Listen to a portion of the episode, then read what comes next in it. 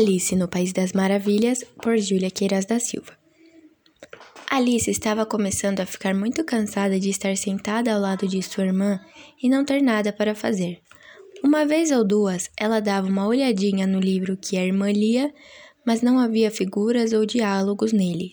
E, para que serve um livro, pensou Alice, sem figuras nem diálogos?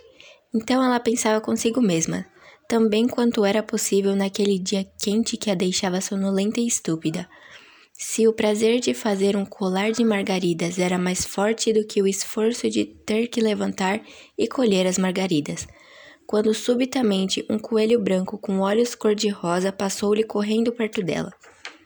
Alice não achou muito fora do normal ouvir o coelho dizer para si mesmo: Oh, puxa, oh, puxa, eu devo estar muito atrasado. Quando ela pensou nisso, depois ocorreu-lhe que deveria ter achado estranho, mas na hora tudo parecia muito natural. Mas quando o coelho tirou um relógio do bolso do colete e olhou para ele, apressando-se a seguir, Alice pôs-se de pé e lhe passou a ideia pela mente como um relâmpago, que ela nunca vira antes um coelho com um bolso no colete, e muito menos ainda com um relógio para tirar dele.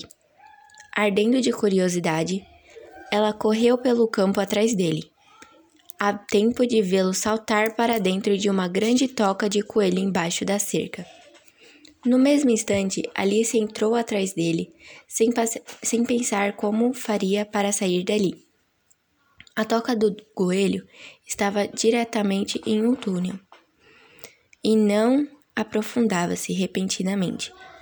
Tão repentinamente que Alice não teve um momento sequer para pensar antes de já se encontrar caindo no que parecia ser bastante fundo. Alice estava desesperada caindo num túnel sem fim, até que se viu caída no chão. Caiu em algo macio e peludo.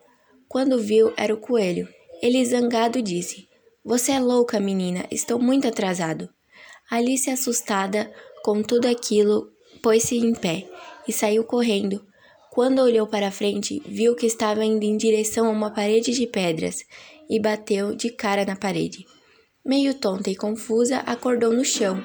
Levantou-se e viu sua irmã rindo, e então percebeu que tudo aquilo não passava de um sonho.